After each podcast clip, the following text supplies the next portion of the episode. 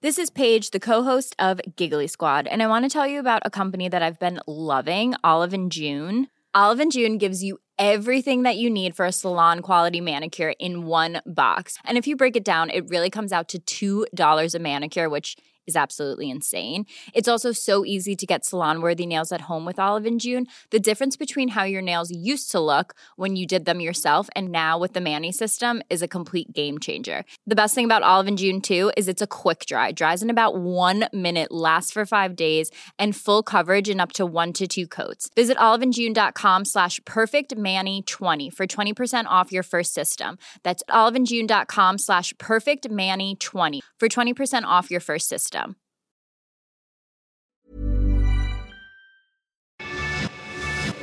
Te lo cuento. Tu dosis diaria de noticias. Hola, soy Pau Mendieta. ¿Listo para tu nueva dosis de noticias? Te lo cuenta, te lo cuento. Por las nubes, pero sus deudas. Resulta que Interjet le debe al gobierno federal más de 3 mil millones de pesos por impuestos, combustibles, cuotas migratorias y pagos de espacio aéreo. Según una investigación de Mexicanos contra la Corrupción y la Impunidad, MCCI, la aerolínea tiene compromisos sin pagar al SAT y a la Secretaría de Comunicaciones y Transportes que superan los 3 mil millones de pesos, y eso sin contar lo que va del 2020. Lo más grave, la cifra podría aumentar ya que la empresa no presentó declaraciones de IVA e ISR en algunos meses de 2018 y 2019. ¿Y qué van a hacer ahora? Según lo que dijo Javier Jiménez Espirú, el secretario de Comunicaciones y Transportes, Interjet ya está pagando por la turbocina que debía y al parecer ya tiene un acuerdo con el gobierno para pagar lo que queda de la deuda. Y hablando de empresas en problemas, las pérdidas de Pemex aumentaron un 92% en 2019 y alcanzaron los 346.135 millones de pesos. Para que ubiques lo grave, a la empresa no le iba así de mal desde 2015, cuando perdió más de 700 mil millones de pesos. Además, tan solo en el último trimestre del año pasado, sus ventas fueron de 21.6% menos que las que tuvo en el mismo periodo del 2018. ¿Y por qué le está yendo tan mal? Según el director de finanzas de Petróleos Mexicanos, es porque han bajado mucho las ventas de gasolina en México y porque cada vez le vendemos menos a otros países. Adiós a las tres fichitas. El Congreso de la Ciudad de México destituyó a tres jueces por temas de violencia de género.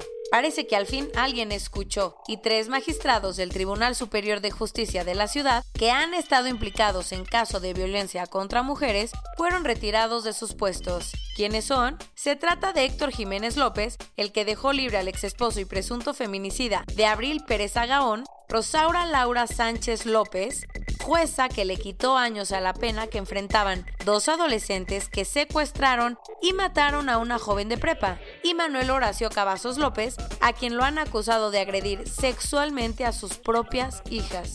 Y parece que el Congreso Capitalino está echándole más ojo a sus decisiones sobre el Poder Judicial, porque por primera vez en muchísimos años no pasó en automático la ratificación de los otros magistrados del tribunal.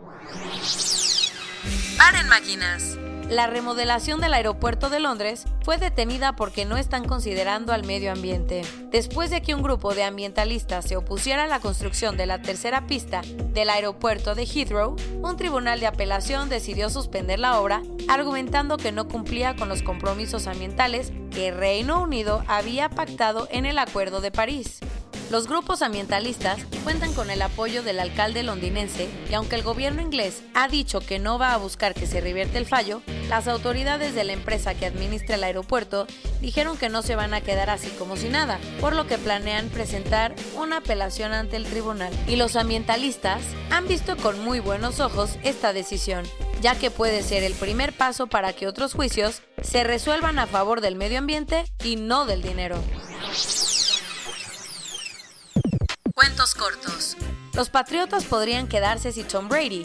Aunque parezca una locura, el quarterback estrella podría decirle adiós a su equipo después de 20 temporadas.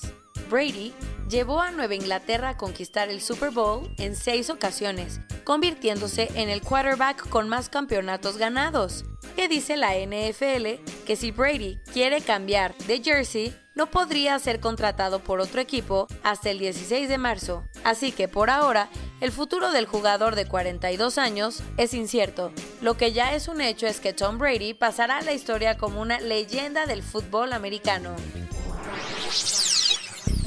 Seguro te acuerdas que el año pasado la cosa se puso tremenda en Latinoamérica con protestas en Chile, Ecuador, Venezuela y demás. Bueno, pues ayer Amnistía Internacional presentó un informe que muestra que 210 personas murieron en 2019 por la represión de los gobiernos durante las protestas sociales. El triste primer lugar se lo llevó Haití con 84 manifestantes muertos que protestaban en contra de la corrupción del presidente Jovenel Moïse, mientras que Venezuela quedó en segundo lugar.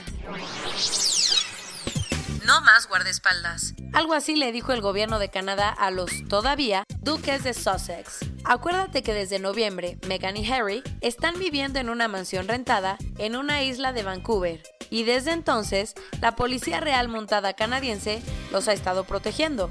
Esta semana, el gobierno federal de ese país confirmó que la protección se les va a quitar el día que oficialmente dejen de servir a la corona inglesa, así que el 31 de marzo se van a quedar sin ese beneficio.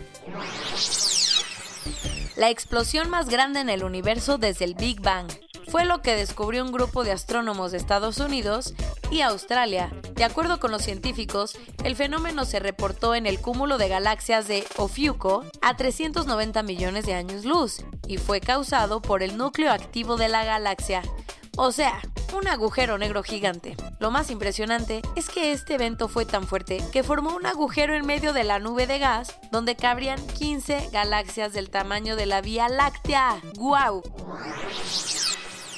Tres escritoras latinoamericanas encabezan la lista de candidatas a ganar Mejor Traducción en el Man Booker International de este año. Por si no lo sabías, el Booker International premia desde el 2005 a las mejores traducciones que se publican en Gran Bretaña y aunque ya habían estado nominadas algunas latinoamericanas, es la primera vez que hay tres.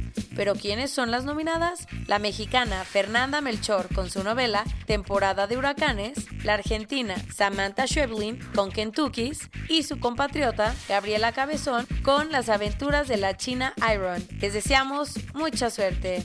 Estas son tus noticias de hoy. Nos vemos la siguiente semana con tu nueva dosis de noticias. Pau Mendieta se despide.